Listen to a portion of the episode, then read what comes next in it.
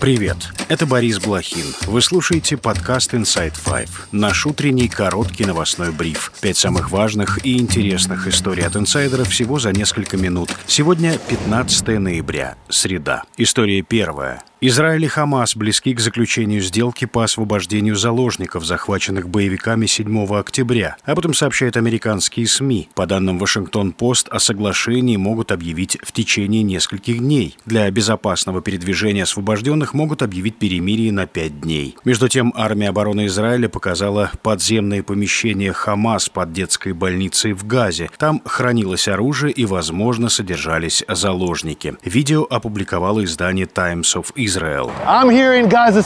На кадрах показаны подземные ходы под клиникой, а также тайник с боеприпасами. Ранее Израиль неоднократно обвинял боевиков Хамас в том, что они используют больницы и другие гражданские объекты Газы для сокрытия своей военной инфраструктуры. Также израильские военные заявляли, что террористы относятся к мирным жителям как к живому щиту. История вторая. 24 год станет решающим в войне. Об этом заявил глава Офиса президента Украины Андрей Ермак в Вашингтоне. По его словам, контрнаступление ВСУ продолжается, украинские военные закрепились на левом берегу Днепра, а президент Зеленский знает, как добиться победы. Ермак находится в США, где уже встретился с главой Госдепа Энтони Блинкиным. В свою очередь, Владимир Зеленский в своем вечернем обращении заявил, что Путин хочет показать успехи на фронте перед объявлением о выборах выборах. Очень интенсивные российские штурмы, и особенно в Донецкой области. Мы должны понимать, что у Путина сейчас очень циничная и конкретная политическая цель, и он готов убить сколько угодно своих людей, потому что хочет на первую половину декабря показать хоть какой-то тактический результат, когда планирует объявить о своих выборах. Ранее в Киеве отмечали, что российские войска увеличили темпы наступления сразу по нескольким направлениям.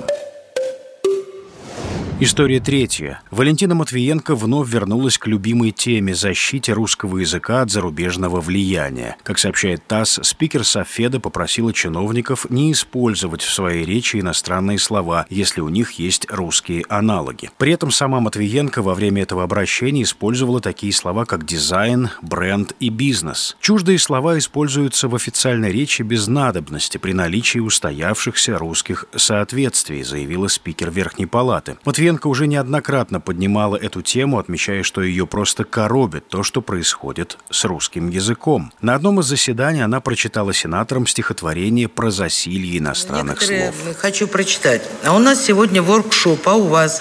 Агрится на нас наш клоун за фриланс – а у нас тут э, бибиситер хайпанула не то слово. Год пиарился родитель вместе с чадом на ток-шоу. А у нас известный гуру в области архи... архитектуры сделал селфи для пиара. Лук он выбрал экстремала. А у нас фронтмен вдруг тот менеджером стал, эксклюзивил и так далее. История четвертая. Бывший футболист ЦСКА и сборной России Василий Березуцкий посоветовал российским спортсменам уезжать за границу. Такое мнение Березуцкий высказал в интервью журналисту Нобелю Арустамяну. Если вы хотите играть действительно на, на высоком уровне чего-то добиться, то сейчас надо 100% э, уезжать. Если просто зарабатывать деньги и где-то играть, ну, тогда можно оставаться. Да? То есть это касается не только российских футболистов, это касается вообще всех российских спортсменов, которые которые, если на данный момент могут выступать хоть где-то, должны выступать. И неважно за какую страну, и неважно под каким флагом, и неважно как. Это жизнь человека. Он потратил на это, там, не знаю, 15 20 лет. И сейчас ему говорят, ты не можешь выступать на европейских турнирах, ты не можешь то, ты не можешь это, ты не можешь там. Ну, конечно, надо по возможности ехать куда угодно. Ранее главный тренер сборной России по футболу Валерий Карпин посоветовал спортсменам уезжать в иностранные клубы. После полномасштабного вторжения России в Украину в феврале 2022 года ФИФА и УЕФА отстранили российские клубы и сборные от участия в международных турнирах. История пятая. У Карла третьего юбилей. Королю Великобритании исполнилось 75 лет. По случаю дня рождения монарха в городах королевства прогремели торжественные салюты. В течение дня Карл вместе с супругой, королевой-консортом Камиллой, посетил ряд благотворительных организаций и дал старт проекту по борьбе с продовольственной бедностью. В честь юбилея Карл провел чаепитие в семейной резиденции в Глостершире, на котором присутствовали его родственники и друзья. Монарху подарили трехъярусный вкусный праздничный торт, украшенный цветами и короной.